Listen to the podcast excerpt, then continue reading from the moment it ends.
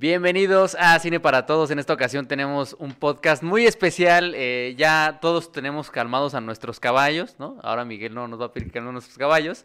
Y vamos a hablar de, un temazo que, que, planteó ahí el buen Mao. Bueno, dos temazos que planteó el buen Mao. Y en esta ocasión me acompaña Denise, el buen Vic, que ya regresó del búnker. Y Mao, ¿cómo andan? ¿Cómo andan? ¿Cómo están? Bien, bien, bien. ¿Ustedes qué tal?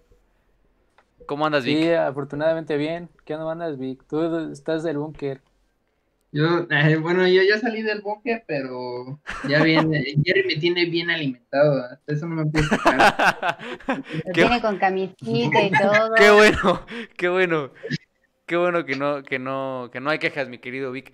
Ah, justo, justo había hecho una, una pregunta, Mao, antes de, de empezar ahorita, unos segunditos antes de comenzar, que creo que es muy pertinente. Y nos preguntabas, Mao, que sí hemos salido. Entonces, yo, creo que estaría bueno que contestaran porque eso ayudaría a dar contexto por probablemente a las respuestas que vamos a dar sobre si volveremos a las salas de cine o no.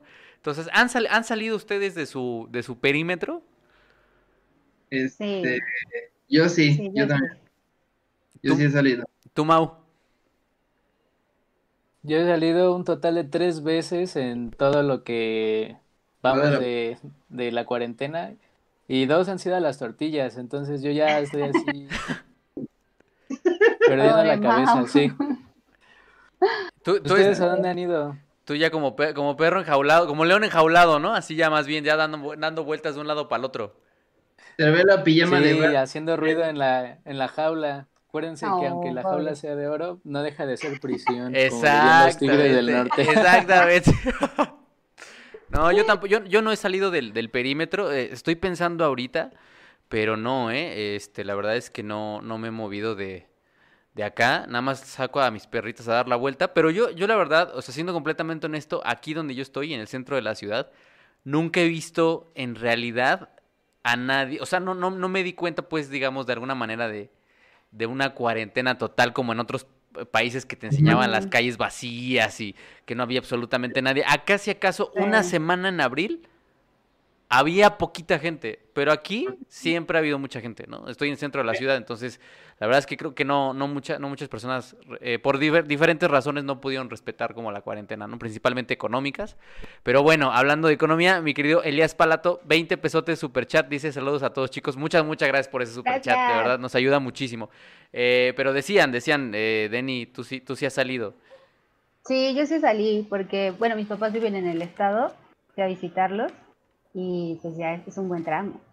Yo acá, Por, por donde vivo, uh, si eran los primeros días de la cuarentena, como que sí se veía medio bajoneado el asunto. Vivo muy eh, enfrente de una avenida, entonces sí se notaba muchísimo menos el flujo.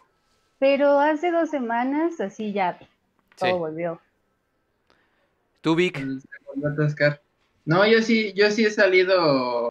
También me tocó un par de ocasiones ir al, centro de la ciudad y justamente como dices, sí me, me ha tocado Obviamente tomé mis medidas porque no quiero decir que tengo coronavirus, pero no tengo. no, no, Vic, por favor. Por favor, Vic, no. Por favor, no. No, sí, sí me he tomado mis precauciones, pero más bien yo les aconsejo a la gente que tomen, si van a salir por cuestiones necesarias, que son las económicas, que fue también por mis razones, las razones por que también yo salí, este, pues tomen sus precauciones. Lo que yo he notado así es que no hay, hay gente que sí le vale un comino, y los, se van sin cubrebocas y yo sí de, y se vuelve medio frustrante el asunto, pero bueno. Ahora, antes de, antes de entrarle de lleno al tema de, de, si van a volver, por qué sí, por qué no, todo lo que han visto en torno a la, onda de la reapertura de las salas, eh, pues otro tema que anda por ahí, decíamos la semana pasada que otra vez ya el periódico Reforma reportaba que se querían extinguir algunos fideicomisos, en lo que bajo mi perrito, algunos fideicomisos. Eh, y dentro, dentro de esos fideicomisos otra vez aparecía Fidecine. Ahora, ya sacó un, un reporte el Universal de que efectivamente, básicamente lo que dijo Andrés Manuel fue, como, como niño berrichudo me imagino la escena, ¿no? De no quiero los fideicomisos, entiendan que no los quiero y hagan lo posible por legislar para que los quiten, ¿no? Entonces, eh, otra vez está Fidecine ahí. ¿Qué piensan eh, de, sobre esto? Sobre la. Yo, yo, yo sí creo que va a ser todo por, por desaparecerlo, pero ojo ahí, hay un nuevo fideicomiso que se está planteando que es el FOCINE, que supuestamente es la, la este, fusión de Foprocine y Fidecine. Pero ¿qué piensan sobre la extinción de, de fideicomisos, en este, en este caso del Fidecine? Yo digo que hable Mao. Y... Mao, estaba muy interesado en ese tema. Sí, porque, eh, bueno, sabemos que la industria cinematográfica, la de México, pues opera básicamente con el apoyo del Estado. O sea, si bien en esta etapa del cine mexicano ya no se habla como tal de un cine estatal, pues es básicamente, o sea, más de la mitad de las producciones están apoyadas por los fondos o por los estímulos, los estímulos fiscales que ofrece el Estado. Entonces yo creo que amenazar este tipo de, pues de apoyos, pues pondría en una crisis muy grave al cine mexicano. Ya nosotros antes estábamos platicando de que si ahora están presumiendo más de 170 películas producidas, poco más de 100 estrenadas, bueno, pues cuando se extinga el Fidecine, que parece ser que ya es una, un hecho, si no va a... Lo han declarado ahora, pues, no va a tardar mucho tiempo, tal vez ni siquiera pase de más de un año en el que lo extingan, a pesar de que pongan el Focine, pues seguramente ya no van a estar hablando de 170 producciones, sino ya van a estar hablando de 20, tal vez 100 y quizá para el final del, sexenio si todavía se van a requerir más fondos para estos los megaproyectos entre los que están el, corredor cultural del bosque de Chapultepec, pues ahora pues cuántas películas van a terminar, van a terminar siendo unas 80, entonces vamos a yo creo que sí, o sea, en caso de que se concrete que parece que es lo más seguro porque pues obviamente estas personas pues no están concentradas precisamente en la producción cinematográfica, pues vamos a volver a entrar en una de esas etapas oscuras donde eh, pues son producciones contadas y además ya ni siquiera se van a poder asumir el récord de producciones, mucho menos el de estrenos, que pues claramente no es la virtud de la industria del cine mexicano. Sí, que creo que creo que viene una crisis en dos frentes, ¿no? El primer frente evidentemente pues sería este de los apoyos que según el anuario solo el 49%, ¿no? Según el anuario solo el 49% había contado con algún apoyo, ya fuera Eficine, Foprocine o Fidecine, 49% de las producciones.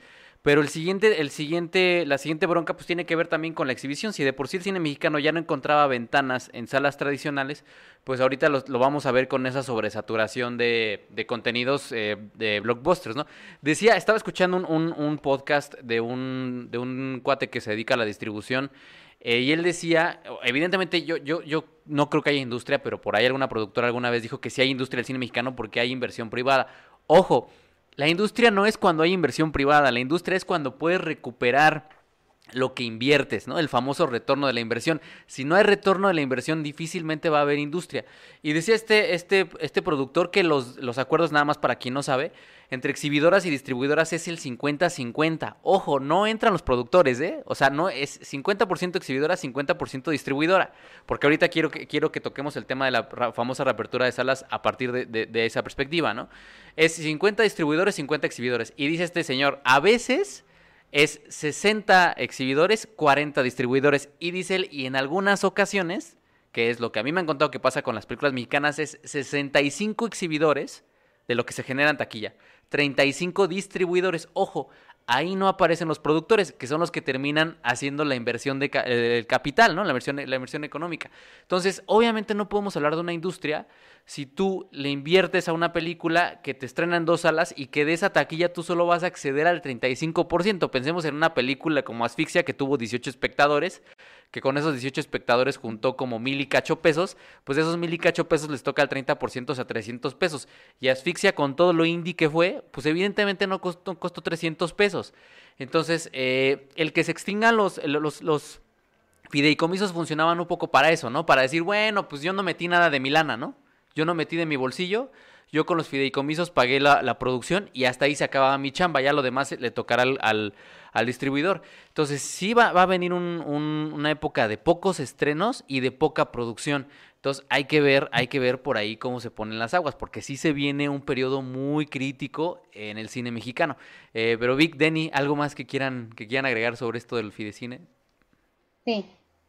Este, Creo que también parte de quitar los fideicomisos venía en función de la transparencia, que creo que sí es algo bastante interesante y bastante obligado.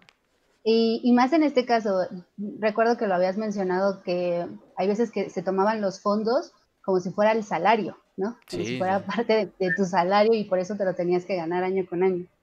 Y creo que en ese sentido también la transparencia juega un, un, papel muy importante porque los fideicomisos y todos los fideicomisos tendrían que estar este, bajo pues, ciertas reglas y también ciertas auditorías y todo esto, ¿no? Pero bueno, así como lo mencionan también, la idea de que de plano desaparezcan o se fusionen o lo que sea, pero el hecho es que va a estar reducido todo. Para mí algo de lo más importante sería quien quiera hacer cine, y un poco como lo dijo también Genaro en algún punto, el último invitado que tuviste en la charla, dijo, bienvenido a cómo se hace cine en México, ¿no? Cuando desaparecían los, los, los, fondos. Y creo que es un gran momento, uniéndolo un poco con lo que también mencionaban en el, en el pasado, de cuáles son esas otras herramientas que tenemos para hacer cine. Y, por ejemplo, en los 80, que fue un gran quiebre, que eh, ahorita he estado como nutriéndome bastante para, el próximo video, ensayo sobre el cine mexicano. Eh, en los 80 fue un gran quiebre porque justo después de venir de algo súper estatal, se cortó de tajo todos estos em, apoyos del Estado para hacer cine. Y sí, fue un gran bache y fue un gran auge para el cine privado. ¿Y qué tipo de cine privado era ese? En ese aspecto sigue siendo preocupante. Ahorita, ¿quién tendría oportunidad si no hay estos apoyos del Estado? ¿Quiénes tendrían la posibilidad de hacer cine desde lo, ni siquiera estoy hablando de lo independiente, sino de lo privado? ¿Y qué tipo de historias? ¿Y qué tipo de personajes? ¿Y qué tipo de distribución? Ya lo sabemos, ¿no? Sí, solo videocine. Exactamente. Entonces entra esa parte de la resistencia, de lo que también se habló mucho en el podcast pasado, es de cine independiente, porque a diferencia de los 80, en donde todavía se necesitaba hacer de todos los superocheros, por ejemplo, ¿no? que todavía se necesitaba utilizar em, eh, eh, eh, filme como tal, y el todo tendría que ser muchísimo más precario, no tenías la oportunidad de, dónde mostrar tus películas más que en cineclubs que tuvieran como tal un proyector, pero no, ahorita tenemos otras herramientas. Y ahí entra todo esto que decían de, la resistencia, de un cine independiente, con tus propios medios, con tu propio tiempo, o hasta ese tiempo que le, le, quitas a los días, o sea, que terminan no siendo de 24, sino como de, de 36 y todo, porque es la necesidad, no sé si necesidad, pero sí ese gusto de hacer cine pues con lo que tienes y con lo que puedes. Creo que para allá también va mucho. Y eso definitivamente no se va a ver en salas. No va a estar ni en Cinemex, ni en Cinepolis, incluso ni siquiera va a estar en Cine Tonalá, ni nada de eso. O sea, va a estar en las plataformas, va a estar en, en esos otros espacios que son auto, autogestivos, autorrealizados, auto todo. Porque ese es el tipo de cine que va a ser un poco la diferencia dentro de quienes van a tener posibilidad de hacer cine cuando no hay apoyo del Estado. Sí, completamente, lo que, lo que platicábamos, ¿no? Eh, a, las salas es negocio esto, ¿no? A las salas les conviene no sacar cine mexicano, les conviene sacar otro tipo de cine que sabe que es el que les, el que les va a dejar, por eso pusieron el grito en el cielo cuando, cuando cancelaron Mulan, ¿no? Pero, pero sí, justo lo, lo, que, lo que dices, Denise. El, el, argumento para desaparecer supuestamente el Fidecine son dos, en teoría son dos. La transparencia y la, y la descentralización, ¿no? Que, que, es lo que se ha dicho hasta el cansancio, hasta el hartazgo, que siempre ganaban los mismos.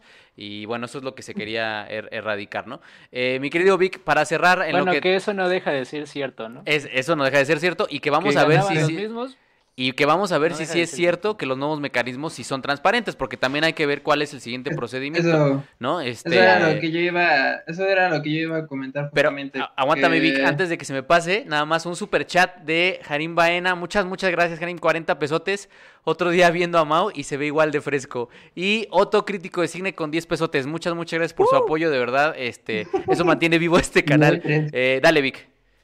no, yo iba, yo iba a mencionar que en realidad, independientemente de que se desaparezcan estos fideicomisos, porque no solamente afecta a la cultura, también afecta a las ciencias, a, la, a los deportes, porque todos estos fideicomisos estaban, o sea, no nada más quiere fregar a, a, la cultura en general, sino también está fregando a todos. Entonces, creo que ahí realmente, independientemente de que, de que ocurra esto, ¿no? Hay que ver realmente qué tan transparentes este, vuelvan dependiendo de esta decisión. Este, yo considero que conforme se está, como realmente a quienes les afecta es al mismo gremio, o sea, en general al círculo cerrado, y se vuelve a, eso, se vuelve a crear otro fideicomiso y que se unen y todo este rollo, en realidad a los únicos que les va a beneficiar pues, es al mismo gremio, o sea, eso realmente no, no va a beneficiar independientemente de que de realmente tú crees que sean transparentes en ese sentido, Jerry o pues chicos no sé. Más más que ser transparentes, vuelvo, vuelvo a lo mismo, no hay que ver qué nuevos mecanismos se, se añaden, ¿no? A mí lo que me preocupa un poco o lo que me hace ruido es que pues están haciendo mesas que duran horas y horas y horas en donde se discute y se debate y se añade y se propone para que al final el presidente diga, pues es que de qué, de, qué hablan, si no va a haber nada de eso de lo que ustedes están hablando, ¿no? O sea, ese es el gran... pérdida de tiempo. No, esa es una, es una auténtica pérdida de tiempo, ¿no? Que es como de vamos a hablar, vamos a proponer, vamos a decir, ajá, ¿para qué? Pues para que no haya fondo, ¿no? Para que no haya fidecine, para que de pronto ya ni focine, para que... Entonces todas estas pláticas de cómo se va a transparentar, de cómo se va a descentralizar... No sirven para nada. No, eh, eh, pues es que es, es tirar, perder tiempo, perder saliva, perder recursos también, en lugar de estar eh, preguntándonos cómo podemos hacer, porque eso es lo que más, más ruido me hace, ¿no? Que no se han hecho esa pregunta de cómo podemos hacer para ya no depender de los fondos, ¿no? O sea, esa es la gran pregunta que nos han hecho. Hablan de que si van, van, a transparentar, hablan de que si van a traer a no sé quién para que evalúe, que si van, que eso también es preocupante. La única escuela que incluyeron fue al CCC, cuando hay muchísimas más escuelas de cine, la única que va a tener algún tipo de incidencia en, la repartición, entonces esto va a ser el CCC. Pero se hace toda esta, estas reflexiones y no se hace la, reflexión fundamental. Si no tenemos esto, ¿qué vamos a hacer? ¿Cuáles son nuestras opciones? Creo que la única charla que yo escuché de estas mesas fue la de animación. Y creo que se hacían pelotas como cuando sucede en las escuelas de a ver a tu equipo y ponte a platicar a ver cómo hacemos, porque de verdad así nada más opinaban y opinaban y opinaban y luego la maestra nos decía, bueno, pero trabajen en sus casas y luego nos lo mandan a nuestro correo. O sea, no ah, había una verdadera como organización en cuanto a la misma charla. Y creo que en la charla realmente no se estaba hablando de qué hacemos, ¿no? Sino más bien, a ver, ustedes que saben de animación y saben de los procesos, ¿qué necesitan las convocatorias? Esa era más o menos como la dinámica que estaban haciendo. No tanto saber este, sobre la transparencia del, del concurso, lo que sea, ¿no? Sino ustedes como realizadores, ¿qué necesitan de nosotros? Pero todo en función de, obvio, tenemos este fondo y cómo ustedes lo aplicarían. Sin embargo, creo que no es enteramente chamba ni de Incine, ni de, ni como tal del, del, gobierno, si estás, o sea, no le estoy quitando culpa de deslindarse un poco de la, de la creación de la, de la, cultura, claro está, pero creo que también es mucho responsabilidad de quienes están queriendo hacer cine, de dónde más puedo sacar dinero. Yo recuerdo que en, una, en, un, en un curso que tomé sobre este financiamiento de, de proyectos culturales que decían, la verdad, o, sea, al último que vayan, vayan a recurrir sea a mm, todos estos del Estado, por favor. Hay muchísimos otros espacios en donde puedes buscar ese dinero con otras formas de vender tu proyecto. Creo que ahí a veces es donde a, eh, todos estos realizadores se les cierra el mundo y piensan que no hay manera, si el, si el gobierno no te da dinero, sí, se está muriendo la cultura. No, ustedes no les... O sea, como súper apocalíptico. Y es como de, a ver, hay dinero en otros lados, hay posibilidad de buscarlo, y justo lo que decías, o sea, ok, me lo das o no, o sea, esté o no esté, es un hecho que no se lo van a dar a todos. No todos lo van a tener. Porque no buscas otras alternativas. Y esas las alternativas. Y esa es la queja de que por eso siempre ganan los mismos, ¿no? Porque pues recurrentemente vemos los estrenos de ciertos nombres de ciertos cineastas que también digo, pues no quiero aquí encender la gallera, pero son los que suelen también. O sea, la semana pasada fueron caballos, ahora son gallos. ahora son gallos. Los que, primero se quejan al momento de que se anuncia de que el Fidecine está en peligro, porque pues usualmente también son los que salen beneficiados. Ahora, pues eh, evidentemente creo que sí, eh, la, gran, eh, la gran carencia del cine mexicano es que pues usualmente las, privadas, pues a pesar de que se tiene eh, pues la forma de los estímulos fiscales a través de los impuestos y demás, no es directamente una inversión porque parece que eso es una consecuencia de tu actuar fiscal a que tú realmente estés apoyando. Entonces, eh, creo que pues sí, esa es la gran deficiencia que tenemos, que, porque en, muy pocas otras industrias del mundo, a pesar de que pues se habla también de ciertos apoyos de la, de, para la creación cultural del gobierno, pues también están usualmente sustentados en las, en las empresas privadas que pues son redituables. Ese es el gran problema que tenemos aquí. Y por ejemplo, en el caso de la animación, eh, eso sería un tema muy interesante para otro tema porque, pues como ustedes saben, hubo dos películas inscritas al Ariel y esas dos películas quedaron nominadas a mejor largometraje, que también pues tiene mucho que ver. No, y por ahí mucho que ver porque no se apoye. Por ahí, mientras, mientras le agradezco a César Augusto el, el, el super chat de 20 pesotes, muchas gracias, de verdad, muchas, muchas gracias, nos ayudas mucho. Eh, eh e, eso se comentó en el Ariel, ¿no? Que puede haber un conflicto de interés como lo hubo en el tema de Ernesto Contreras, que Ernesto Contreras decidió no participar con su en otro idioma porque era el presidente de la MAC, ¿no? Ahora está Mónica Lozano y está Polvo, que creo que creo que Mónica Lozano es productora y entonces ahí ahí hay un conflicto de interés, ¿no? O sea, no puedes, no deberías poder participar siendo tú la, la presidenta. Pero bueno, ya saben cómo se las gastan. Eh, siempre va a estar ahí el caso de la cuarta compañía que, que, ganó premios cuando la, no nadie la había visto, ¿no? Entonces nadie supo cómo se votó, nadie supo cómo se estrenó. Este, hay, hay muchos, hay muchas zonas muy opacas en ese sentido del Ariel y de cómo se entrega. Ya empezando por el principio de cuentas de que cada año vuelvo a lo mismo, no sabemos si va a haber Ariel o no. Bueno, ya desde ahí pues se habla de la calidad de, del premio, ¿no? Este, pero sí, Mao, justo, o sea, justo ahí hay, ahí hay varias, varias, varios puntos de, de, análisis en lo que, en lo que comentas, ¿no? Eh, y vuelvo, vuelvo a lo mismo. Eh, no es que no es que no deban estar, pero no deberían de ser lo fundamental. Yo creo que se tiene que cambiar el tema de la, de la repartición de porcentajes, porque en Estados Unidos, evidentemente, el productor tiene una, un precio preponderante, ¿no? En, en los porcentajes de taquilla. Es más, estaba viendo que en Trolls, Justin Timberlake y Anna Kendrick, que fueron los protagonistas de Trolls 2, iban a ganar un porcentaje de la taquilla. Entonces, ahorita no les había pagado una, Universal porque no hubo taquilla. Entonces, en Estados Unidos, fíjense, pues piénsenlo de esta manera, ¿cómo hasta el actor puede reclamar un porcentaje en taquilla? Y acá los productores, que son quienes financian el producto, no pueden reclamar un porcentaje en, taquilla. Eso es, eso es irrisorio, eso es ridículo, ¿no? Pero no se puede. Entonces, yo les cuento que por ahí platiqué con un director, no voy a decir su nombre, pero su película le fue muy mal, ¿no? Este tuvo, le dieron dos alas. Eh, poco más de cinco mil asistentes y platicando con él me dijo, ¿sabes qué? Y, seguro YouTube va a poner la monetización a María porque va a decir, pero cito textual, me dijo, ¿sabes qué? A la chingada Cinépolis. Todo lo que haga lo voy a mandar a streaming, güey. Porque no es posible que te exhiban en malos horarios, no es posible que tengas que pagarles porque te exhiban, no es posible que se retenga tanto de lo que ustedes pagan por taquilla. Por eso ahorita quiero ir perfilando esto, ¿no? Para que veamos que los exhibidores no son pobrecitas almas de la caridad que como nos han ayudado a, visibilizar el cine, ¿no? Estos, o sea, no son, no, no, no son, este el padre, bueno, ni siquiera los padrecitos son puros y castos, ¿no? Pero bueno, este, mientras, mientras, eh, pues, mi querido Sebastián, mi querido Sebastián Ortiz, el pillín Sebastián, ahorita ya, ahorita te, paso el micrófono, Mau, pero es que lo tengo que decir, el querido Sebas, que lo extrañamos mucho, super chat de 50 pesotes, Ejecutor eh. de Reyes ya se hizo presente con otros 50 pesotes. Dice que se ve mejor la cámara de Denise. Y mi querido Elias Palato, otro superchat de 20 pesotes. Sebas, a ver cuándo le caes, maldito, porque tiene rato que no escribes en Zoom y tiene rato que no apareces por acá. Entonces, apárecete, por favor, muchacho. Y ahora sí, mi querido. Mi querido. Dale, no, yo nada más se iba a decir que, pues, eh, menos los padrecitos son castos, o sea, pues, no, menos. Pero sí, eh, yo también había platicado con otros cineastas que, eh, bueno, de hecho ellos ya dijeron, de hecho eh, su película es una de las pocas que está como producción original de Netflix en, largometraje. Yo creo que ya con eso es una pista, pues, de quién, de quiénes se tratan.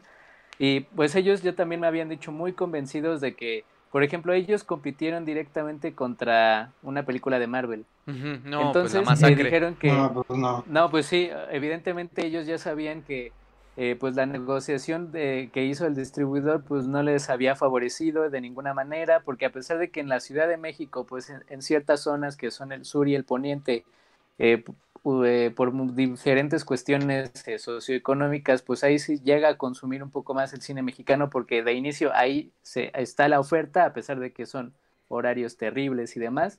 Eh, lograron estrenar, en la primera semana estuvieron dentro del top 10 de taquilla, ya después pues llegó la planadora de Marvel y pues ya ahí se terminó todo. Entonces ya varios creadores mexicanos y no solamente es con quien tú platicaste, sino que ya muchísimos están optando uh, por directamente ya buscar el apoyo de las exhibidoras y en particular de una, porque digamos que las producciones de el Amazonas y de los otros, pues todavía para el cine mexicano todavía no están como tal eh, con, eh, consolidadas, porque pues aquí ya tenemos el caso de ellos, el caso de Ya no estoy aquí, también este, cuando, cuando llega a, la plataforma preponderante, a Netflix, la película suele tener un segundo aire, pero en un verdadero primer aire, o sea, un primer aire real, porque es muchas veces la primera vez en que las personas la empiezan a conocer, como fue el caso, por ejemplo, de Tempestad de Tatiana Hueso, de que aun con que pues ganó ella mejor directora y demás, pues la gente ni siquiera sabía que el documental existía. Entonces, es ahí cuando, cuando llegan a esa plataforma que es cuando todo el mundo se empieza a enterar, incluso la propia industria. O sea, y es ahí también donde entra la importancia de los premios y demás. Pero bueno, ya, ya me extendí. No, está, está, está, está bien, no, no, no, completamente de acuerdo, Mau. Y también acá otra vez, ¿no? Muchas, muchas gracias a Disidente por ese super chat de 50 pesos. Y dice, solo quiero decir que admiro muchísimo su trabajo, aprendo bastante de ustedes y me divierto. En particular, soy gran fan de los análisis de Denise. Muchas, muchas gracias. Ay, muchas gracias. Este, sí, justo, justo. Y, quería, quería tocar. Quería, este, Envidioso, Mau. Quería ponerlo así porque se nos está, se nos está vendiendo. A mí, a mí, a mí honestamente, y, les digo también a ustedes, a ver qué piensan, pero a mí honestamente se me hace bien eh, raro y, bien, no sé cómo, no sé, no sé, ni siquiera qué palabra utilizar, que algunos compañeros críticos que saben cómo está el, el asunto, ¿no? Que saben cómo pues sí, eh, las cadenas exhibidoras de, en México se han eh, ocupado de, darle la espalda al cine mexicano, a cierto tipo de cine mexicano, y nada más darle salida al de videocine y al de Cinépolis Distribución, por obvias razones. Eh, dicen, ay, es que hay que reactivarlo, ¿no? Hay que apoyar a las exhibidoras, hay que ir a las salas, hay que, porque mira, los protocolos de seguridad, ajá, pero antes de eso, antes de eso jamás se evidenció el maltrato, ¿no? Que le ha dado, eh, que estas exhibidoras le han dado al cine mexicano, ¿no? Y cómo han hundido a productores, porque eso es lo que han hecho, han hundido a productores con malos horarios. Eh, a veces, el eh, caso de un profesor mío del de sopladora de hojas, que, que en un video, ahí está el video en internet, dice, güey, les tienes que pagar porque exhiban tu película y no ponen ni tu póster. La gente llegaba al cine y veía sopladora de hojas y no había póster, no había publicidad, no había, aunque estaba pagado, güey. Entonces, también ese, es, ese es otro gran tema, ¿no? Que, que yo de entrada quiero decir, no pensemos a las exhibidoras y a las salas de cine, al menos en México, yo no voy a hablar del caso estadounidense, voy a hablar del caso mexicano, no los pensemos como pobrecitas víctimas de, de la pandemia, porque en realidad son empresas multimillonarias que, que pertenecen a consorcios multimillonarios. ¿no? Entonces, yo, yo me digo, qué mal por, por el cuate que te, que te sirve las, las palomitas, ¿no? Por el cuate que lo ponen a barrer las cerdeces que uno como espectador luego hace en el cine, ¿no? Este, el cuate que lava los baños, el cuate que se tiene que fletar por un, eh, por un salario súper eh, horrendo, ¿no? Y, y, eso, ¿no? Esa es la gente que me preocupa, pero las exhibidoras como tal, las grandes cadenas, digo, bueno, pues también les hacía un poquito falta también estar ellos en, en crisis, ¿no? Y sentir, sentir en carne propia lo que sienten cientos de productores en México que no tienen acceso a sus salas y que para tener acceso a sus salas tienen que pagar por ese acceso.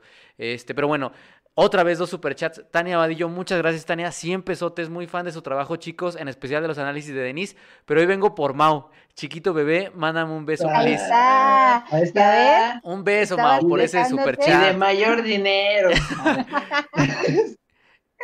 Manda ese besote, ma. Eso, muchas, muchas gracias, Tania. Y Luis, Luis Cupil dice al Chile Cinépolis para que no se preocupen si YouTube les desmonetiza. A la chingada Cinépolis dice, para que no se preocupen si YouTube desmonetiza 50 pesotes. Gracias, Luis. seguramente, seguramente con todo lo que tenemos oh. superchats se va, se va a ganar más de lo que se gana con AdSense. Que les pido una disculpa porque eh, YouTube automáticamente puso muchos ads en el directo pasado y puso como 20, como 30 ads en todo el video. Entonces ya los ya los quité, no sé por qué hizo eso, ya los quité, ya nada más dejé tres. Este, pero bueno. Porque lo vio polémico, por eso. Sí, yo creo que porque vio, vio polémica, dijo, métele todos los comerciales, sabes por haber. Eh, pero bueno, ya, ya entrémosle al tema. La, la, reapertura de las salas. Yo hice, una, hice la pregunta en, mi Instagram y, y, yo diría que de 100 respuestas, 95 fueron que no quieren ir al cine. Y, y creo que las dos, las dos razones principales eran por seguridad Y la segunda, que creo que es la razón de peso más fuerte, es que no hay estrenos, ¿no? Básicamente todos son reestrenos o son películas que estaban exhibidas en marzo. Este, yo eh, respondo para que ya ustedes tomen el micrófono. Yo no voy a regresar, y lo dije, yo no voy a regresar al cine hasta que no me pongan un piquetito en el brazo y me digan, usted está vacunado y cuando le esa madre va a ser un catarrito. Porque, amigos, mi mamá tiene diabetes eh, y no voy a arriesgarla bajo ninguna circunstancia. Yo no voy a correr ese riesgo de poner en peligro a mi mamá. Y porque no voy a correr ese riesgo de poner en peligro a mamá, yo voy a dar la vuelta a la cuadra, sacar a mis perritas a que hagan del baño y San se acabó. Yo no voy a, ir a un cine hasta que no me hasta que no tenga la vacuna. Este, pero bueno, ustedes van a ir, volverán, ¿por qué sí, por qué no? ¿Qué piensan? ¿Qué reflexiones han tenido al respecto? Este, Vas, Denis. Vas primero las damas. Bueno. Este, no, yo no, yo tampoco volveré. Creo que me siento un poco identificada con tu situación, también un poco para cuidar a mi, a mi familia.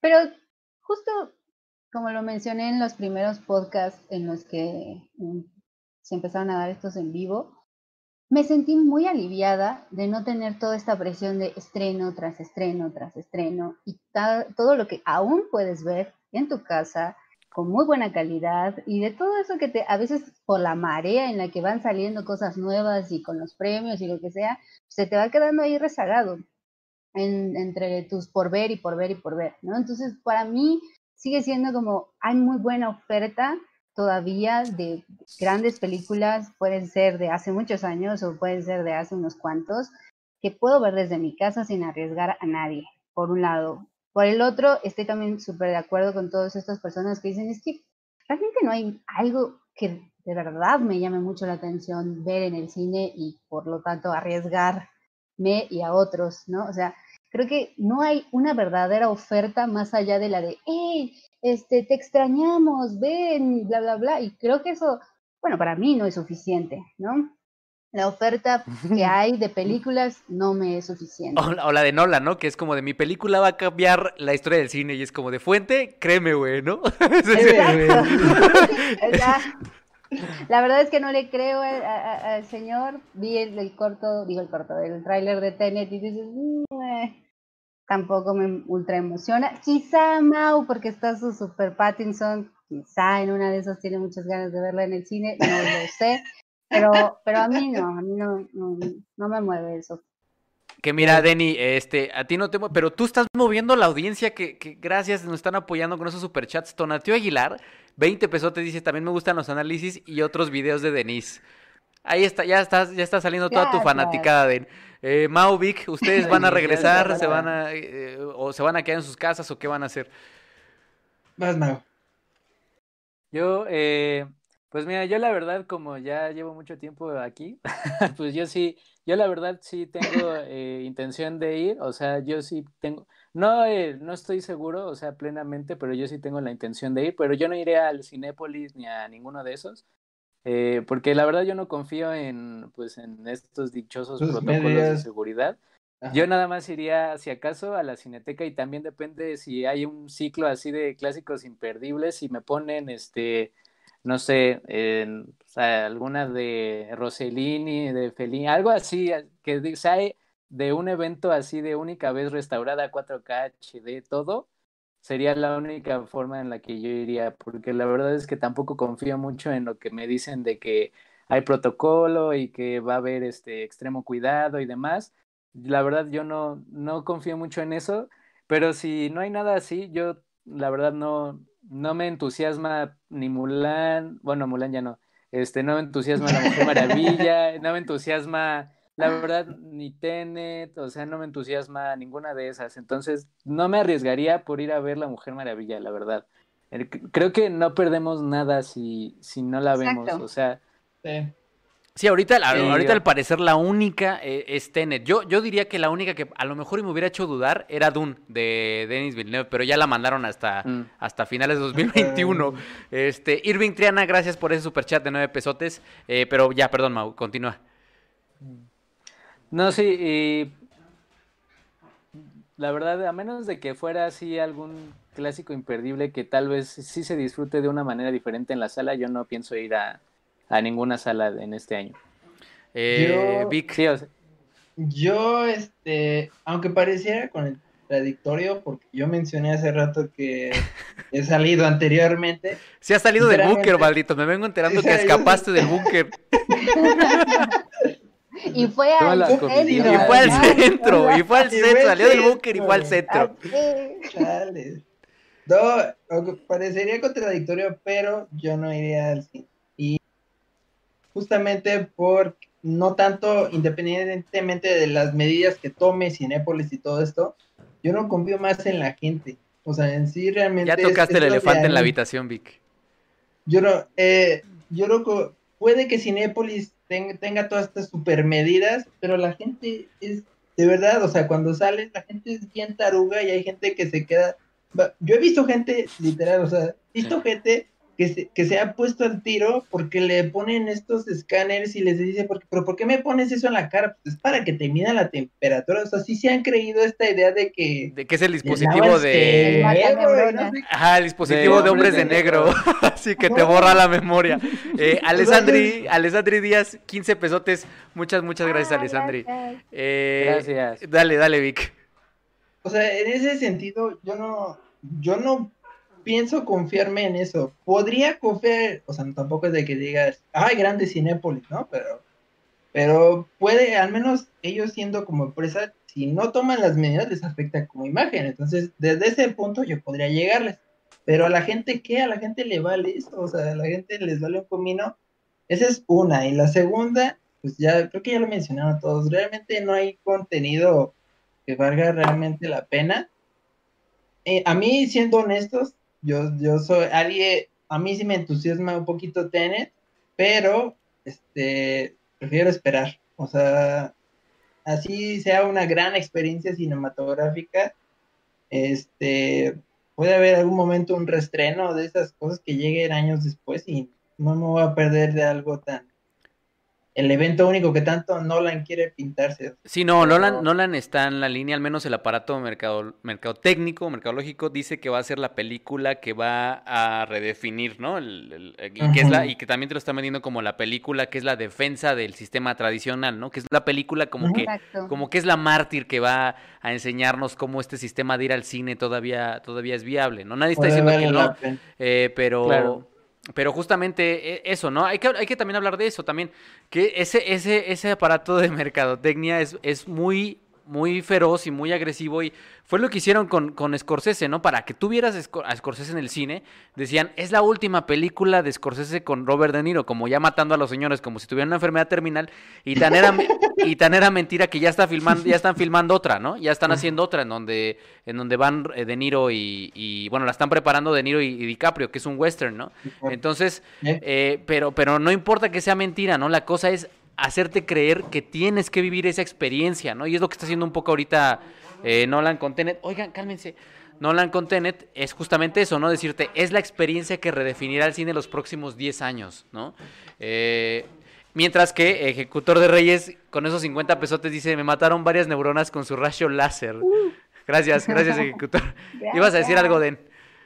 Sí, este, fue Villeneuve, o como se pronuncie, este, el que dijo que él se había aventado pues grandes clásicos en pantalla chica y que estaba bien, que no había perdido ninguna neurona, que las había disfrutado chingón. Sí, eso, eso se lo dijo a Dickens. se lo dijo a Dickens. No, y tiene, y tiene razón, o sea, puta, yo creo que ninguno de nosotros vio Naranja Mecánica por primera vez en el cine, o Odisea al Espacio, o este, o sea, ya ni ponerme de mamón con otras que son todavía más, este eh, ¿cómo, nos dicen? Más, más locas, ¿no? Son películas que vimos en DVD, en un link en YouTube, y, nos afectaron igual, ¿no? O sea, son películas que a mí yo cuando me encontré con mi copia de Cima Entertainment, de Rashomon, de, o de Vivir de Kurosawa, yo cuando vi Vivir de Kurosawa con mi copia de Cima, que ahorita la y digo, bueno, mames, o sea, está en 480.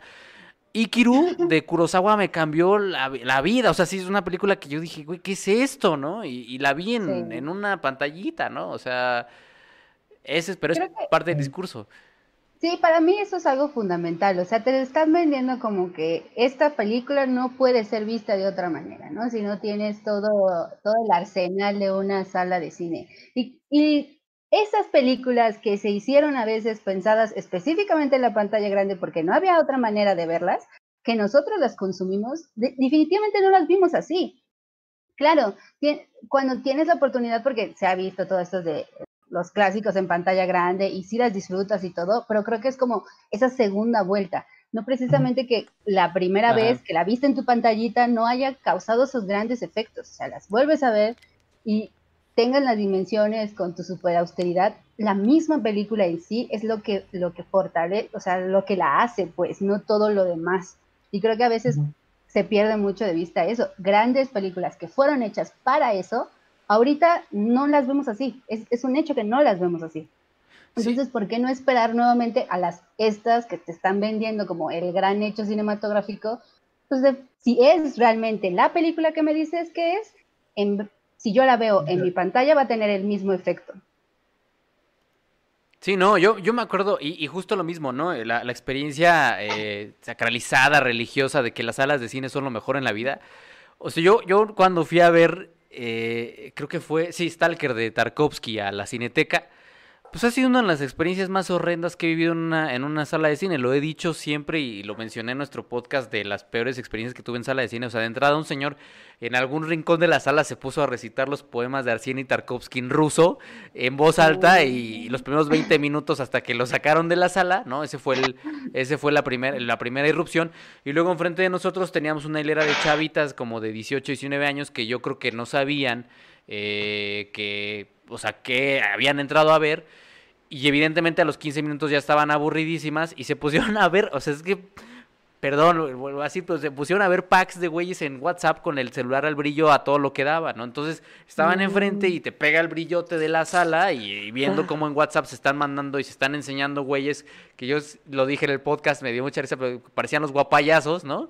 Y ellas estaban metidísimas en su celular viendo esto mientras yo intentaba ver eh, Stalker de Tarkovsky. Entonces también están esas, esas eh, experiencias, eh, pues que no siempre ir a la sala también es, es tan tan espectacular y tan placentero. Y es a lo que voy. Ya vi que lo mencionabas, que, lo, quería compartir con ustedes.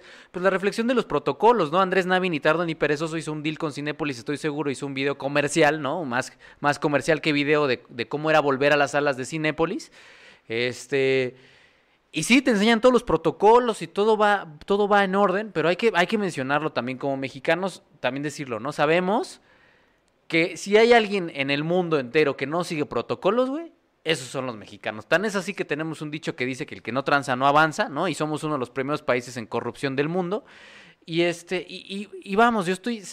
hay un protocolo contradictorio muy fuerte que es sí cubreboca, pero puedes comer adentro de la sala sí cubreboca, pero nuestra dulcería va a estar abierta, ¿no? O sea, vas a tener que portar cubreboca todo el tiempo, pero eh, cubrebocas todo el tiempo, ¿no? Entonces es como, pero puedes comer palomitas. ¿Por qué? Pues porque el negociazo de las exhibidoras, pues es la dulcería, ¿no? El negociazo de las exhibidoras es venderte todas las chucherías a un sobreprecio, carísimas, y no lo van a poder dejar a un lado, ¿no? Entonces, ¿a qué voy? Yo estoy seguro decían por ahí, a seis meses de que empezó esto en México, hay gente que no se sabe poner el cubreboca. Hay gente que se cubre la papada o se cubre la boca nada más y se deja descubierta la nariz o va manoseando el cubreboca todo el tiempo, se lo quita, se lo pone, se lo guarda en la, en la, en la bolsa del, del pantalón y luego se lo vuelve a poner. Hay gente que a seis meses de que empezó esto no se pone, no sabe poner el cubreboca. ¿Ustedes creen que va a haber gente que va a respetar los protocolos adentro de los cines? Yo lo dudo mucho. O sea, yo, ¿pueden tener los protocolos más espectaculares del mundo? Sí lo creo. Pero somos mexicanos, güey. Y los mexicanos somos muy respetuosos, somos muy responsables.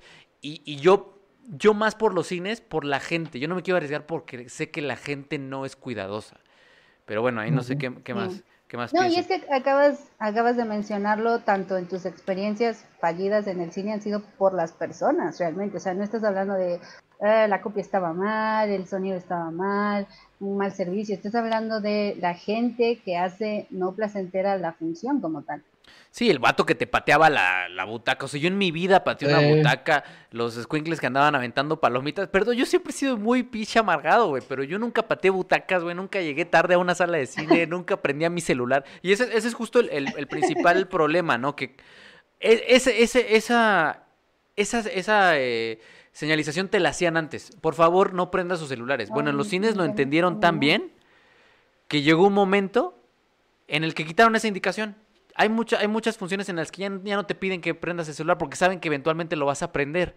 Entonces, ese tipo de cosas que, que son por respeto a la gente que está ahí, ¿no? Este, que a la gente que está compartiendo la función contigo, que no respetes ese principio básico de no encender tu celular, menos van a respetar el principio básico de mantener una distancia, de no comer durante la función, de, eh, de dejar limpio, de o sea, y bueno, eso y que también me llegó a pasar que en Cinépolis Diana había cucarachas adentro de la sala, ¿no? Pero creo que el Cinépolis Diana es... ¿Cómo crees? Sí, sí, nos pasó una vez a mi, a mi novia y a mí que estábamos ahí y andaba una cuca ahí queriéndonos robar nuestras palomitas con nachos con, con Doritos.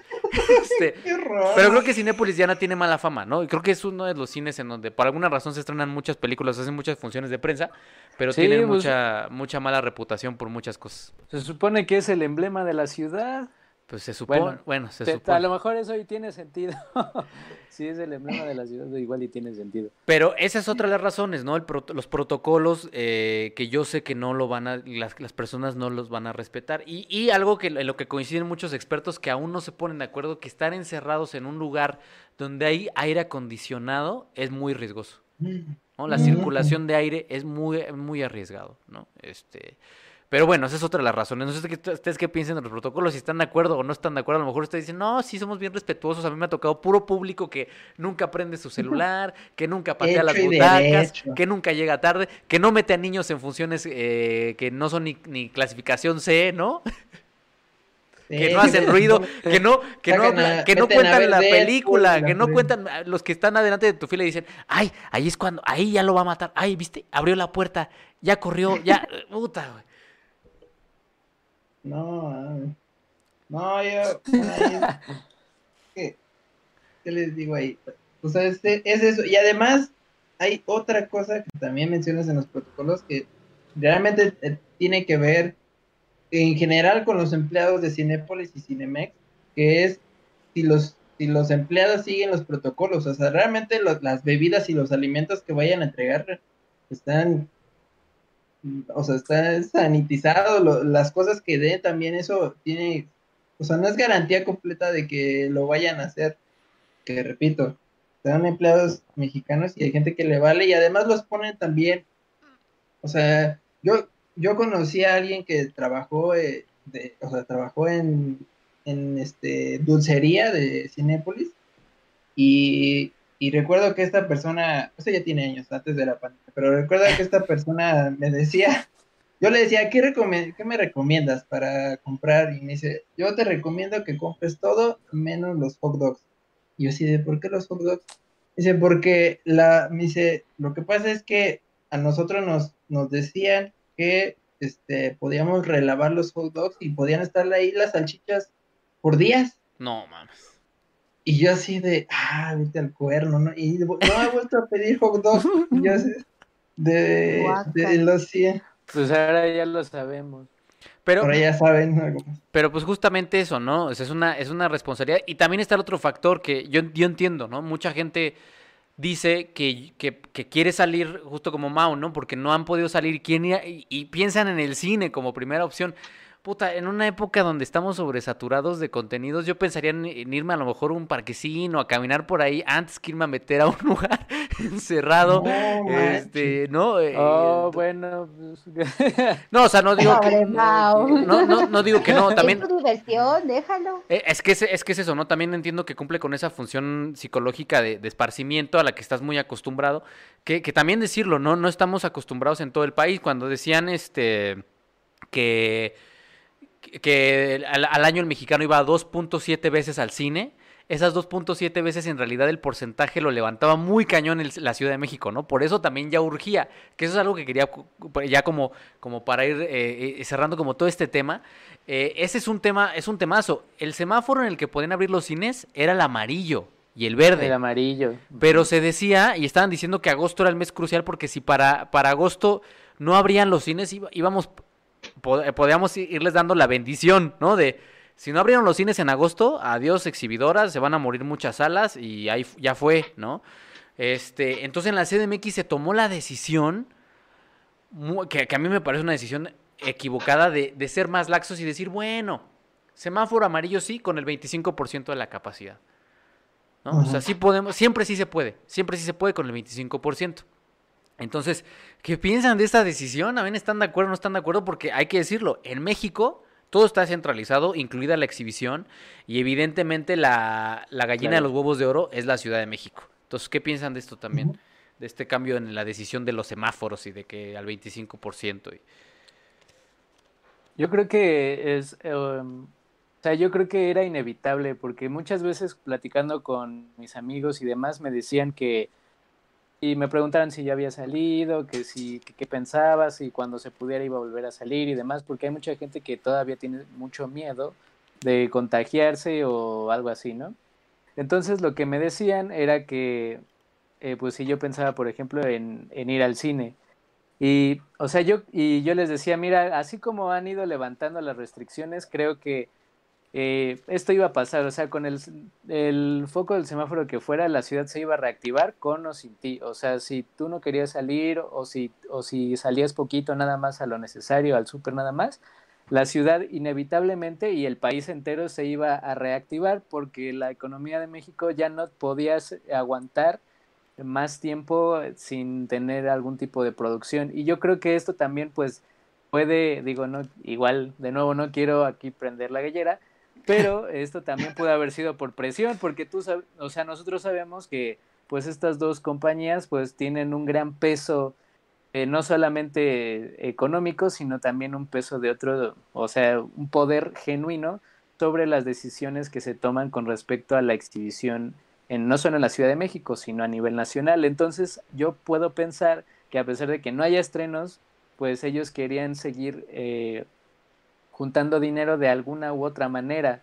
Yo creo que, pues yo también creo que es una decisión equivocada, porque si también, si ya habías anunciado que era hasta el amarillo, y pues cúmplelo, o sea, si nadie estaba de acuerdo con que reabrieras, de cualquier forma, pues mínimo tenías que mantenerte a los estándares que tú mismo habías eh, establecido, que era hasta el amarillo, podías abrir y pues con, con todas las eh, precauciones y demás. Yo creo que esto era un paso inevitable también, incluso por presión que pudo haber hecho las, las películas que estaban eh, planificadas a estrenar este año, porque si no, pues ¿qué vas a contabilizar? O sea, incluso desde una perspectiva de la imagen así pura y franca de la industria cinematográfica de México, pues si no, ¿qué ibas a contabilizar como estreno? Este, 20 años divorciada y fantástica como única película, pues con una de 10, pues no, o sea... Es la película del año, ¿no? La más taquillera del año en mexicana. Hasta ahorita, este, pues es la que ha juntado dinero. O sea, hubo como otras cuatro de comedia romántica que pues nadie se acuerda, pero sí, esa, yo creo que eh, era inevitable y lo iban a hacer independientemente de cómo estuviera la situación, independientemente de si la gente iba o no iba, si había miedo o no. Eh, Denny, tú ibas a comentar algo también. Sí, bueno, primero estoy un poco preocupada por mi internet porque escuché todo muy, muy, muy cortado. Espero no cortar. Y yo veo, yo, yo estoy viendo ahorita que mencionas lo del internet, Den, yo te oigo bien y todo, pero veo que la transmisión en la ventana que yo tengo está trabada. Entonces, que nos pongan en los comentarios si va bien, si ustedes la están viendo bien o, si sí se les trabó, pero yo, o sea, el programa me marca que todo va súper bien. Pero bueno, ya, perdón.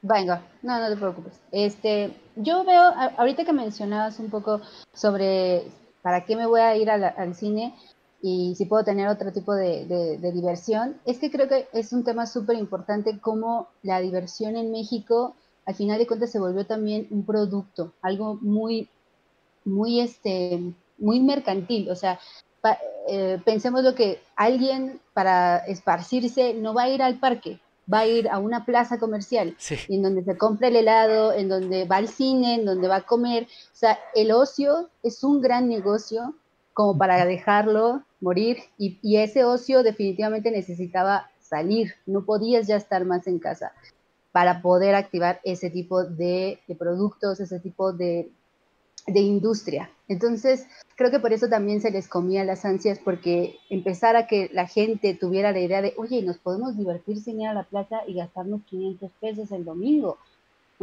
Era preocupante que empezaran a tener como una, una idea de diversión sin capital. Eso era súper, súper difícil. El este, capitalismo puro ahí. Ah.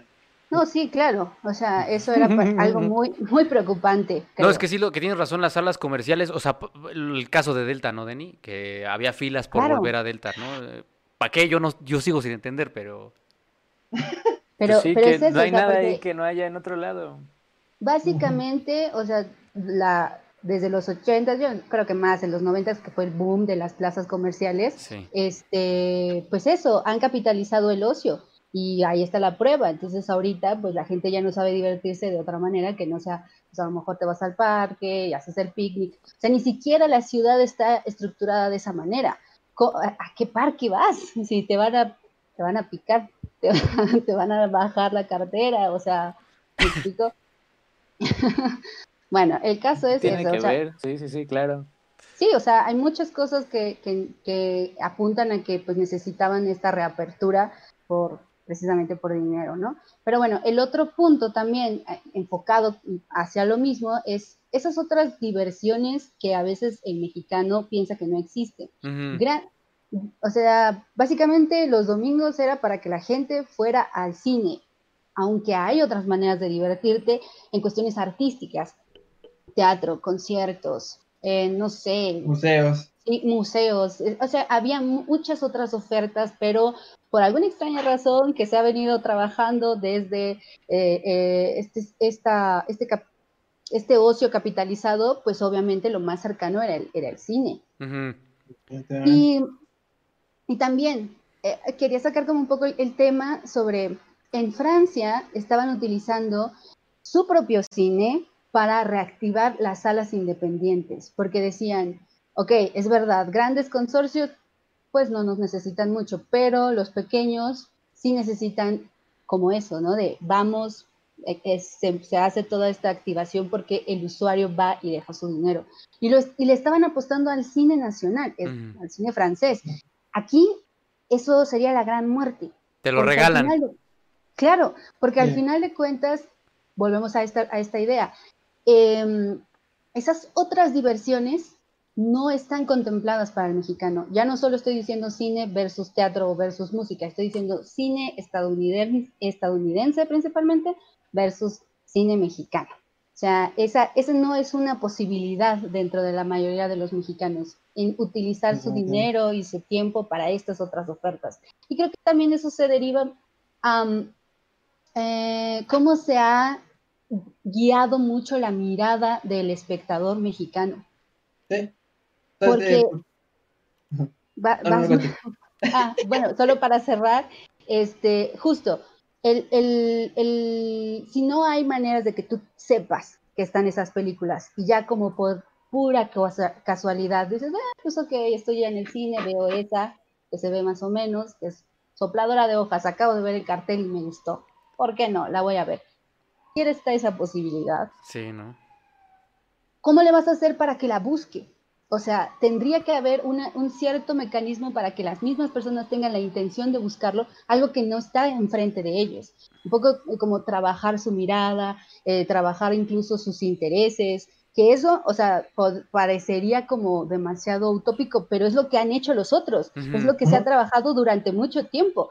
o sea, te digo, todo esto que estuve investigando, o estoy todavía investigando sobre el cine de los ochentas, había salas, había espacios de cine que decían, aquí no se pone cine mexicano. Y esa era la gran oferta de ese, de ese espacio cinematográfico. Y eso lo llevó a, consolidar el, el TLC, ¿no? Exactamente. Sí, sí, sí. Entonces hay muchos flancos para que el, el cine se, se, reabriera, no solo la nostalgia de una sala de cine, y también, por supuesto, hay muchos elementos para por qué alguien no decide ver cine mexicano, porque es una decisión. Sí. Y, perdimos esas grandes, grandes y hermosísimas salas que teníamos y las fuimos a meter a los malls, ¿no? Como los gringos. Eh, yo, antes de pasarle la palabra a Vic, nada más...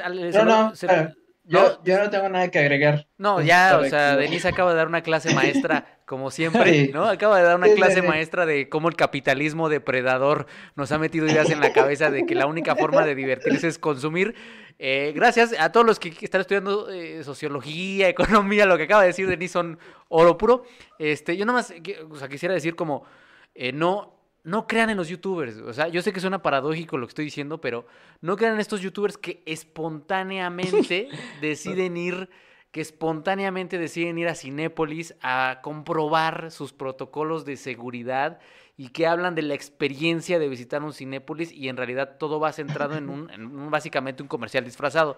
Tengan mucho cuidado, tengan mucho cuidado en, en ese tipo de contenidos, porque ya he visto varios youtubers mexicanos que van espontáneamente a una sala de Cinépolis a enseñarnos los protocolos y todo está dispuesto como si fuera un comercial. Entonces, nada más tengan cuidado con eso. O sea, no se dejen llevar por eso, ¿no? Este, si van a ir, es su decisión. ¿Acaso estás dudando de la integridad de esta gente? como crees? O sea... No, mira, yo, yo voy a. Nada más seguro. Yo voy a decir el nombre del que me pareció el más descarado. Andrés Navi tiene un video en el que regresa a, mostrarnos los ah. protocolos de seguridad. Y sí le puse ahí un comentario desde Zoom de, hay un poco de video en tu comercial, ¿no? O sea, la verdad sí lo hice, porque me parece descarado, ¿no? Y, yo creo que, yo creo que hay, que hay que tener una ética, ¿no? Y decir, ok, a lo mejor nosotros tenemos otra, otra línea editorial, por decirlo de alguna manera, pero sí tener una ética en decir, yo no voy a, no puedo arriesgar a la gente, güey aunque me paguen una lana, güey, y seguro Cinépolis paga muy bien, yo no voy a arriesgar a la gente, güey, a decirle, mira cómo todo funciona como mecanismo de reloj cuando todo se hizo un staging, ¿no? Un blocking mm. para que funcionara el, comercial. Entonces, no crean, no crean tanto esas, esas salidas espontáneas a las salas a comprobar los protocolos de seguridad. Este, eso por un lado. Y por el otro, que también lo quería poner sobre la mesa, tanto para Maovic, eh, Denny, quien, quien lo quiera agarrar, esa, esa, esa, eh, creo, yo lo creo de esta manera, ¿no? Esa errónea, sobre todo en los 2020, ¿no? Esa errónea eh, sensación de que exhibición equivale a industria, ¿no? Si exhibición, si, si, en realidad la exhibición, porque he visto a, a, otros críticos decir, no, es que hay que salvar la, la, este, la industria del cine mexicano apoyando las salas de cine. No, ojo, no, no, son dos cosas completamente diferentes. En México es lugar 4 a nivel mundial en venta de boletos. Ese dinero se lo queda en su mayoría Cinépolis y Cinemex. A los productores no les llega. Si, si de verdad el equivalente fuera salas de cine igual a industria del cine nacional, seríamos potencia. Y no lo somos. O sea, si de verdad... Eh, no, y además... fuera así, sería Hollywood, Bollywood, que es la India, Nollywood, ¿no? China y Mollywood, ¿no? Para decir México sería Mollywood, ¿no? Mollywood. De, de, molito, ¿no? Ahora que se puso de moda el mole madre de Enrique Olvera por la pendejada que escribió en Reforma, Mollywood, ¿no? Este, eso seríamos y no lo somos. No, no somos potencia. ¿Por qué? Porque ese dinero lo absorbe, lo absorbe estas dos compañías y son quienes se lo, se lo quedan, ¿no? Entonces, este, Ojo, ojo también con eso, no pensemos que industria es igual a las exhibidoras. Son un componente de la industria, sí, pero sobre todo en 2020 no lo son todo, menos teniendo eh, plataformas de streaming. Entonces, bueno, ¿qué piensan también de esto, no? Este... Eh, justo tú lo eh, diste en el clavo. Mau, dale, Mau, dale, dale. Yo. Sí, dale, Mau. ok.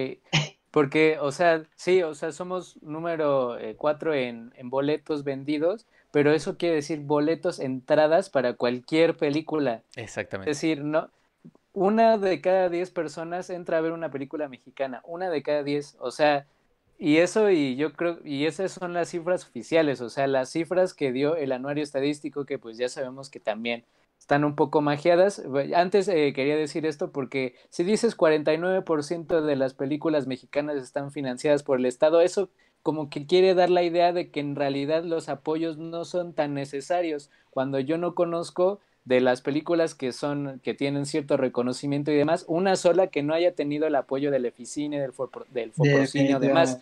Desde ahí empiezas a construir el, el, el, discurso de que, bueno, si desaparece el Fidecine, pues en realidad solo es el 49%, queda el 51% que se financia a través de apoyos privados, pero bueno, eso este, o sea, desde ahí tenemos que poner atención para que el discurso de esta gente que va a desaparecer el Fidecine, pues desde ahí lo empiezan a manejar. Y bueno, o sea, de el resto, pues si vendes el cuarto, si eres el cuarto lugar en mundial en boletos vendidos, pues evidentemente no, pues cuáles son las películas más taquilleras, o sea, la de los Vengadores junto a dos mil millones de dólares y aquí en México es la más taquillera de la historia, o sea, hay gente que fue a verla más de veces. Entonces, y eso se contabiliza igual dentro del mismo año. Sí, o sea, hubo un youtuber que con orgullo la fue a ver. espectadores.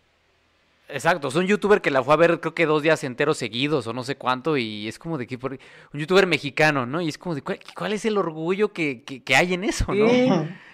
Pero bueno, ya perdón, perdón, perdón, Mao. Dale, dale, dale. No, además. Sí, sí, sí. Este. Entonces, no creo que, y además no creo que ellos se puedan colgar la medalla de que pues están salvando la industria de la exhibición nacional, cuando constantemente ellos están arruinando la propia exhibición de las películas nacionales. Es decir, no es que van a decir para reactivar la industria de la exhibición nacional vamos a poner desde la reactivación, como, el caso que plantea Denise de Francia, pues puras películas mexicanas así de los últimos 10 años que pues no tuvieron aire.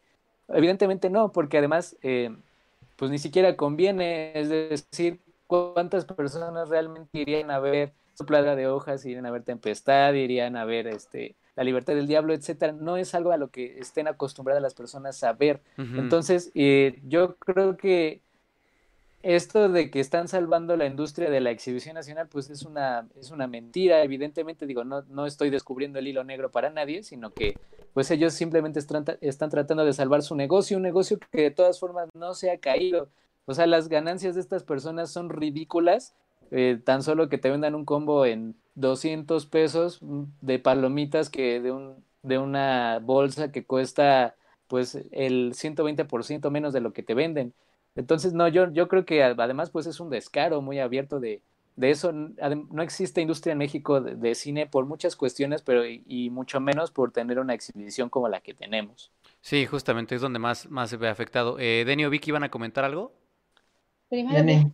Dale, Vic. Ah. ah, bueno. Este... Vic, dale. Eh, pues es que, bueno, ya, ya sería muy repetitivo mencionar todo lo que ustedes ya dijeron, pero creo que va un poquito de la mano. Yo preferiría hablar, o sea, es claro que no hay un negocio en el cine mexicano, pero yo hablaría de las alternativas que tiene ya uno como cineasta y como espectador. Y podría considerarlo, no sé, una posibilidad que es un resurgimiento del cine independiente, o sea, en ese sentido. Este, y no estoy hablando de las vías de distribución, estoy hablando meramente por el internet en ese sentido. O sea, este, ya, Mao, tú ya mencionaste esta idea de que, de que, pues es, es un negocio que este, solamente les pega a los grandes, o sea, le pega a los grandes y beneficia a los grandes. O sea, que es Cinépolis y Cinemex y, y Videocine, o sea, todas estas grandes empresas es realmente a quienes están buscando este, pues, obtener ganancias en este sentido. Este, pero a lo que yo voy con esto es que eh, con esta idea del surgimiento del cine independiente, para mí es una buena alternativa cultural. O sea, yo le recomiendo a la gente que no se vaya tanto, sonaré muy anticapitalista en ese sentido, pero no se vaya tanto por, por estas vías que se, que se ven en las plazas comerciales, se ven en todo este rollo, este, y busquen la vía del internet, o sea, y los creadores igual, o sea, que busquen estas vías de distribución de que, ese, que es el internet. Es que, es que justo ese es el tema, ¿no, Vic? O sea, cuando hablamos de que, de que industria no es equivalente a salas de cine, pues también es decir que en la, en la cola, en la fila, hasta, hasta, hasta atrás, pues está el productor, está el director, está el editor, y ni hablar de los guionistas, porque de esa fila que está hasta atrás, pues el guionista todavía está más atrás. Entonces, uh. aquí quienes nunca ganan, quienes nunca les va bien, pues es a los, a los productores. Yo siempre lo he dicho, y no es porque sea un mamador de Netflix, ni mucho menos, también tiene muchas cosas muy criticables. Pero el que Netflix haya querido abrir una oficina en México es mandar una señal, ¿no? Es una señal de que están viendo una posibilidad, y, y eso es lo que todos los años hago en los análisis de del, de la que es el cine mexicano, ¿no? Que todo el tiempo veo esa, veo esa posibilidad de que pueda haber una industria, pero por cosas que yo no logro entender, que más o menos sé por dónde van los tiros, eh, no hay industria, ¿no? O sea, por, por muchas razones, eh, aunque está el panorama ahí y aunque tenemos el talento y aunque tenemos a la gente y aunque tenemos los recursos, pues no hay industria. Nomás no se puede, ¿no? No se puede, no se puede, no se puede. Eh, pero bueno, Dice aquí Cari Gray con un super chat de 20 pesotes. Muchas, muchas gracias, Cari. Hay mucho que contar en este país y pocos espacios. Pues justo, ¿no? Ahí están, hay que, hay que buscar opciones en la plataforma de streaming porque pues de entrada yo sí, yo sí se los menciono ya para ir cerrando. Eh, pues Cinépolis van a subir, y tanto Cinemex y Cinépolis van a subir el costo de los boletos. Eso es algo que se está, que se prevé en Estados Unidos, se prevé en China, se prevé en todos lados, porque pues hay que recuperar esa lanita, ¿no? Hay que recuperar eso perdido.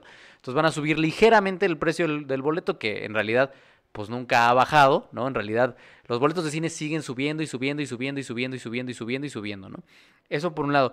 Y por el otro, preguntarles a ustedes, eh, pues, cuáles son sus reflexiones finales sobre este tema de la reapertura de las salas en la CDMX a partir del miércoles, muchachos. A partir del miércoles, 12 de agosto, se reanudan las actividades con un porcentaje de capacidad del 25%, supuestamente.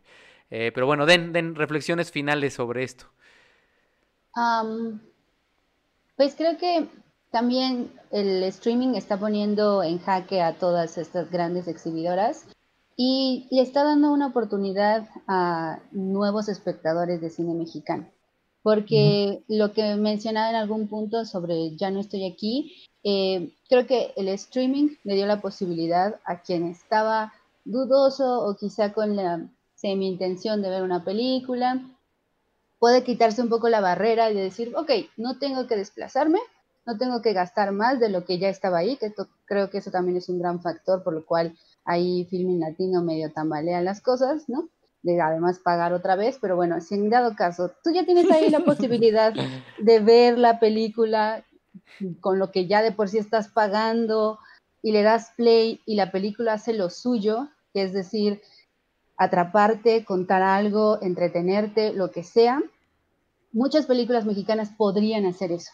O sea, creo que hay, hay un aparato previo a la película la publicidad, los horarios, las salas, eh, el conocimiento del espectador, decir, está o no está esta película, me interesa o no. O sea, hay muchos elementos. Y luego llega la película, y ahí es donde se defiende sola, por sí misma.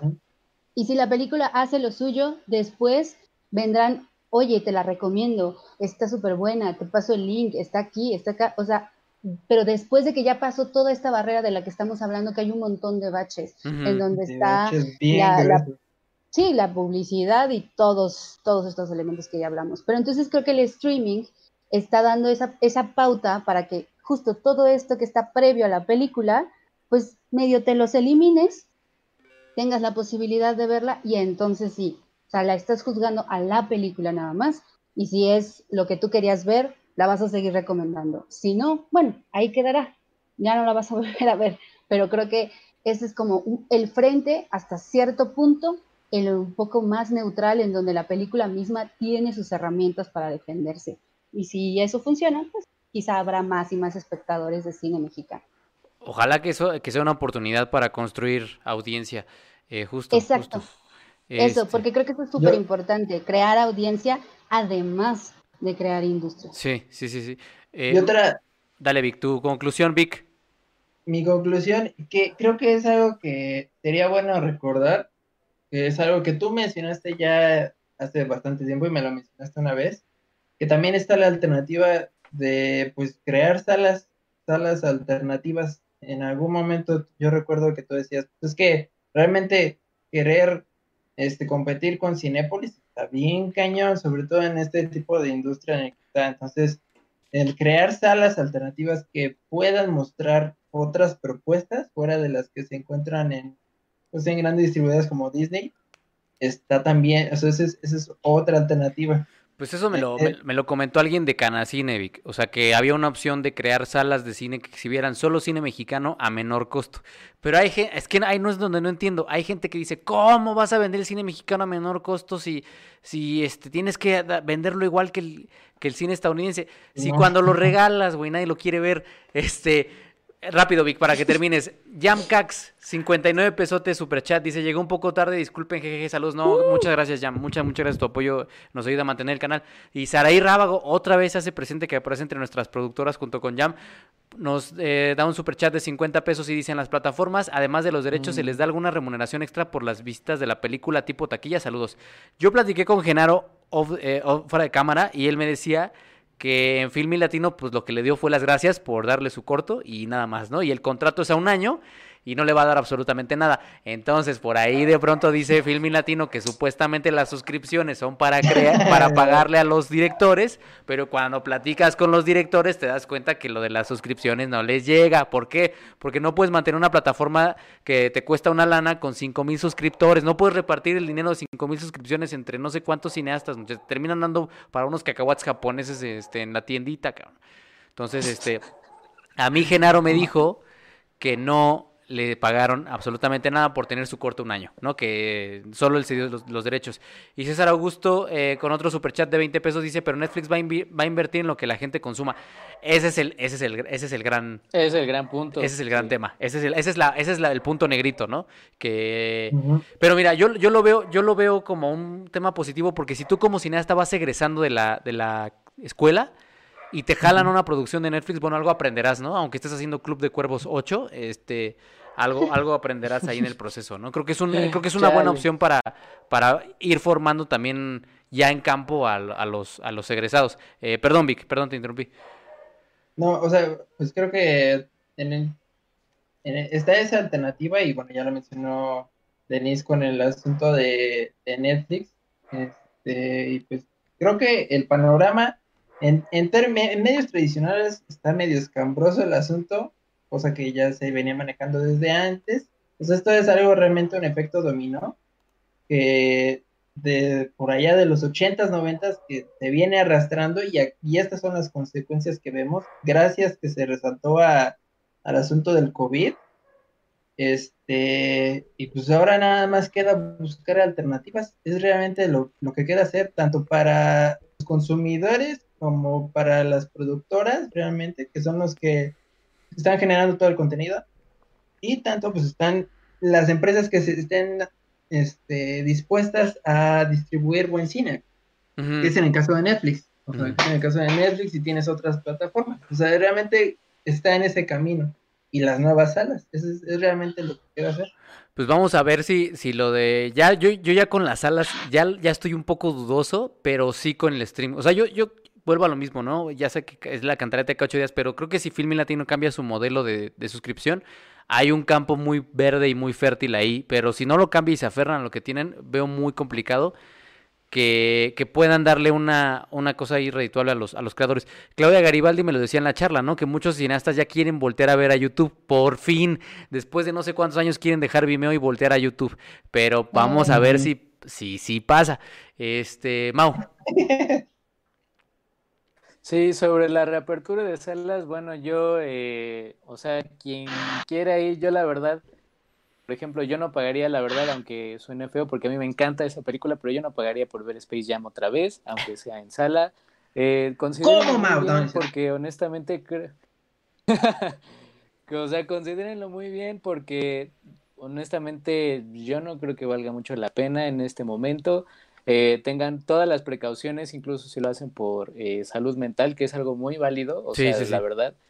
Eh, pero, y sobre el panorama general de la exhibición mexicana, yo honestamente yo no le tengo mucha fe a Netflix, porque, por ejemplo, pues por eso, por eso es que están haciendo La Casa de las Flores, por eso están haciendo Club de Cuervos y todos los spin-offs los hicieron no le apuesto ah, tanto a que estén buscando la calidad específicamente tratándose del cine mexicano. Creo que lo de las películas que están ahí es un caso afortunado y otro también sustentado en los premios. O sea, por eso es que La Libertad del Diablo también está ahí. Es un documental que no esperarías que estuviera, sino que siguió ciertos pasos para que ellos les hicieran caso. La verdad, yo en el caso de la industria del cine mexicano, los, como ya discutimos de la desaparición de los apoyos y demás, yo la verdad creo que viene un panorama muy sombrío y mm, en todos, en todos, para el caso de México, yo la verdad no creo que vayamos para mejor,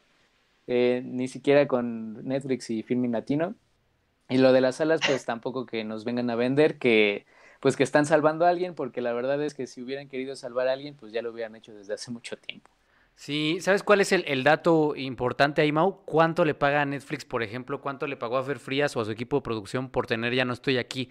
Creo que si logra, si eso es más rentable a vender 300 entradas creo que sí es una opción de ceder o vender tus derechos a, Netflix, ¿no? Aunque a lo mejor tu película no es tan, tan fuerte, creo que ahí, pero ahí está, ahí tendría que, tendríamos que ver el dato, ¿no? ¿Cuál es el sistema eh, de, pago a los creadores? Y, Netflix es muy celoso con eso, entonces, pues habría que preguntar, pero ese es el, ese es el ah. gran tema.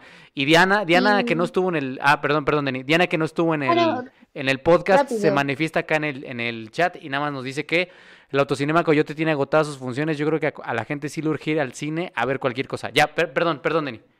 No, no, no, está bien. Eh, rápido, también es cosa de eh, diferenciar en qué momento Netflix se convierte en exhibidora o Netflix productora, porque esas son otras dos cosas, ¿no? O sea, para eh, ya no estoy aquí, pues creo que solo funge como exhibición. para La Casa de las Flores es de sí es una productora.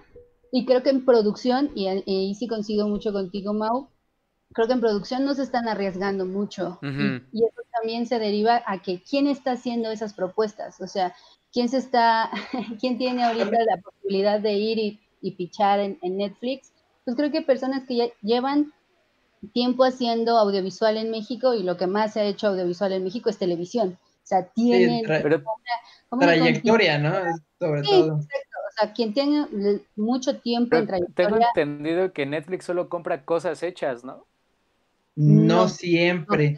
No, no, no. De hecho, hay un, por ahí hay un, un, texto, un análisis también que se hizo de industria en Estados Unidos, una página dedicada a, cuestiones financieras y, comentan que Netflix está endeudado precisamente porque pidió un préstamo para producir. Exactamente. O sea, por eso sacan estas exclusivas. Ah, bueno, no, ah, en México específicamente sí estoy, sí considero que, que tiene razón en eso en, en, cómo se produce el contenido aquí en México. Aquí, aquí. Sí, aquí. en México sí podría considerar, porque ya te iba a contradecir, porque ahí, eh, por fuera, al menos por fuera, Netflix se ve que al menos tiene propuestas, porque tienes la película de Charlie Kaufman que ya se estrena dentro de poco y ah, pues o sea, no es, eso, no, es realmente como entonces no considero que sea como algo que vaya a seguir una industria, porque si te pones a analizar la última película de Charlie Kaufman fue un fracaso de taquilla, porque tenías junto a un, tenían semanas de separación eh, Batman de Dark Knight allá por, allá por el 2008 y le fue bien mal. Pero después hizo Anomaliza, Vic. Anomaliza, ¿cómo le fue? Anomaliza la hizo en 2015. pero creo que con un presupuesto muchísimo menor a lo que tenía a, lo que tenía antes, déjame. Pero, pero justo, Yo, yo, yo creo que como opción de, ventana de salida a exhibición es una posibilidad. Y, y, se vuelve una posibilidad real cuando no tienes más de mil espectadores, ¿no? Este, que, que es más del 50% del cine mexicano, ¿no? Lamentablemente andamos en esas cifras. Eh, el 61% con menos de, de 10 mil y bueno, ya ni hablar de 100 mil, ¿no? 100 mil es un grupo muy selecto, desafortunadamente. Ah, a, ver, te, doy el dato. El presupuesto fue de 8 millones de dólares en, eh, y obtuvo 5.7 millones de taquillas. ¿Pero qué película vi? También fue Anomaliza. Anomaliza. Ah, bueno, sí. Sí, pero vuelvo, ¿no? O sea, es, el tipo de cine que hace él, no es bichos de Pixar, ¿no? Este O, sea, no es un cine fácil.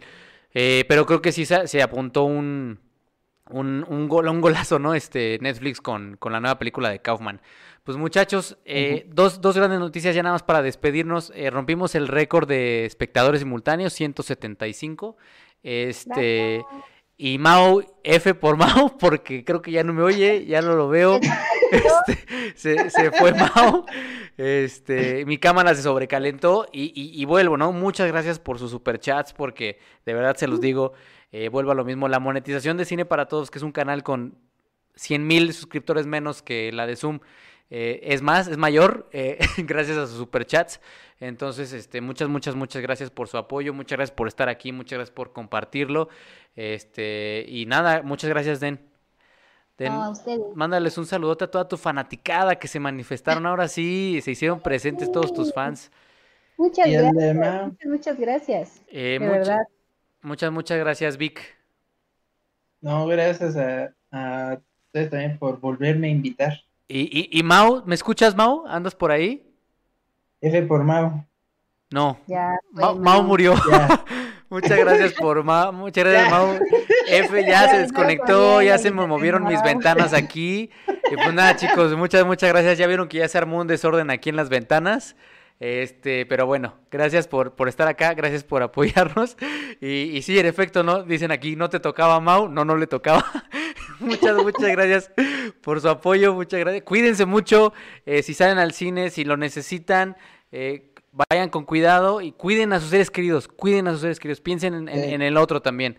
Eh, ya volvió Mau, pero bueno, muchas, muchas gracias. Cuídense y nos vemos el próximo